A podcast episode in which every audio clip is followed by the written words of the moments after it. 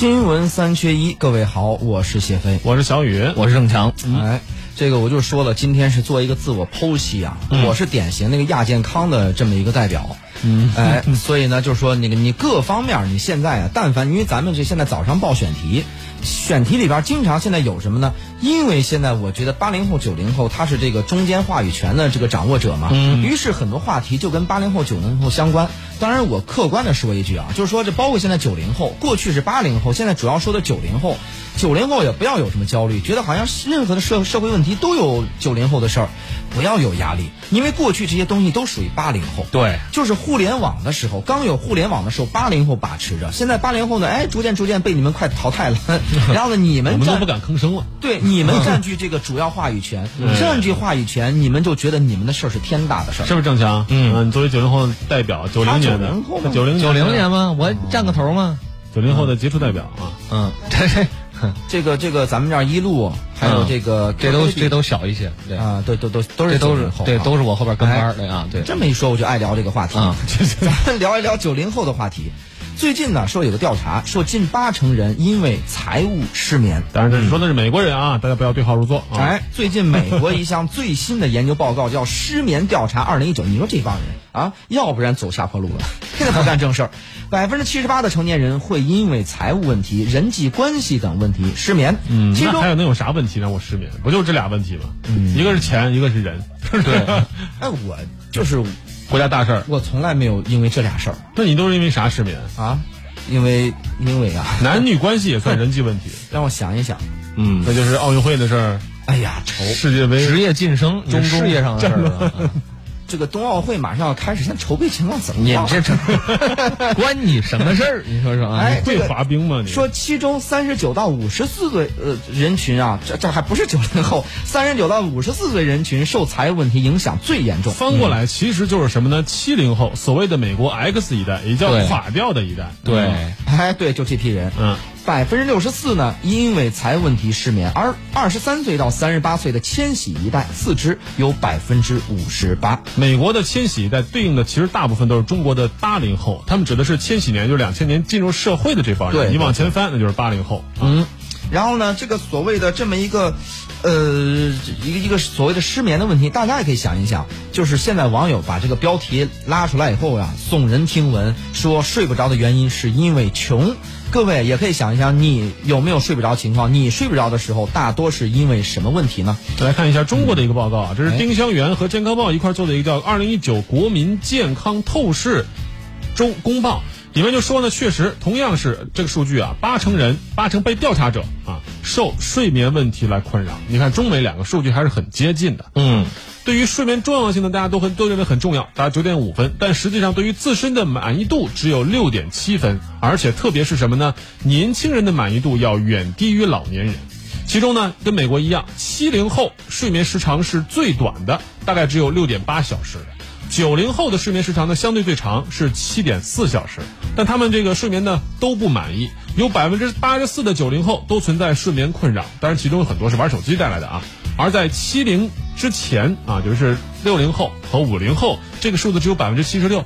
换句话说呢，也就是我们说，现在我们的这个二十多岁的年轻人呐，比起这个五十多岁的老年人，睡眠质量还要低。其中最主要的就是表什么呢？难以入睡，然后就是呢，无法一觉睡到天亮，容易在夜间醒来，或者睡眠时间不够长，又或者是总是梦多，早上起不来，等等等等，会造成白天疲惫、注意力不集中、工作效率低下、情绪不稳定等等诸多的问题。我相信大家都有感受啊，就是你没睡够的话，你在白天在单位特别的容易发火，是不是？尤其是谢老师。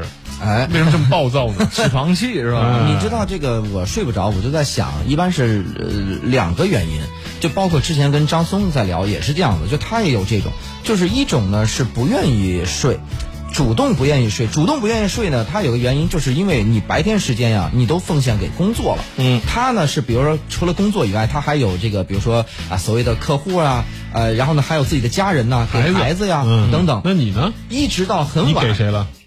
咱先剖析他，你让我呢，没人可给啊。我呢，就是在他一天有的时候，他我不是所有的，有的时候就大就是就比如说你一天除了工作以外，你还有各种各样的乱七八糟这种事儿啊，应酬啊，全都不是自己想做的。哦然后呢，好，你到晚上你就觉得我一天终于回来了，我要好好的这个晚上我的属于自己的时间，你知道我特别悲惨啊！我回家以后，我是基本上就往那儿一趴，嗯我就睡着的。嗯有的时候就往床上一趴，有的时候就这个这个电视一开，一开，然后呢看着新闻就睡着了。因为为什么？就一新闻一开始我就睡了，伴着这个声儿睡得特别好那。不挺好的吗？哎，是啊，然后呢，这个睡了以后呢，但是如果是睡眠质量好的话，我可以晚上我其实回去很早的，嗯比如说大概七八点钟我回去就就睡了。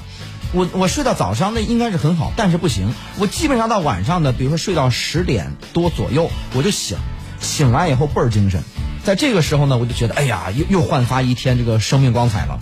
于是这个时间我就再也睡不着了，这个时间就开始没事儿看个剧啊，看个电影啊，呃翻翻翻翻点书啊，嗯我基本上都干点这没用的事儿，然后聊会儿微信呐、聊骚聊骚啊，这这这这就干干点这个。但是你这样其实就是你你在时间规划上不是特别合理嘛，对对吧？啊，你没有到这个该睡觉时间，因为你不你要保证睡到第二天的早上的话，那你、嗯如果是我合理的规划的话，我好晚上晚上回去以后，我基本上什么也干不了了，嗯就是特别乏、特别累。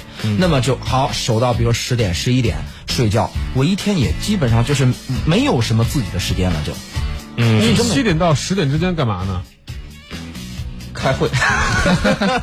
哪有那么多会？这个这个还有一种现象呢，就是我的失眠呢，是就是真正的失眠，就是我不能想事儿了。就是我当我一考虑很多考虑事儿，我发现白天你没法想，白天就是你没有一个完整的安静的时间给你。啊事儿赶事儿的时候，对啊你只能晚上呀，你躺到那儿以后，就是比如说你做的各种活动也好，或各种项目也好，你会发现，哎，里边儿我还能怎么样做，还能怎么着？灵感来了，对，嗯然后你给他这个这个条分缕析一下，你给他这个整个思绪给捋一下，在这种时候啊，你越捋越精神。你稍微有一点想不通啊，你就你就一晚上睡不着。嗯经常是我看着天亮，听着下边上班人的这个这个这个动静，突然一下嘣一下想通了，哎呦，那叫一个舒服，睡了。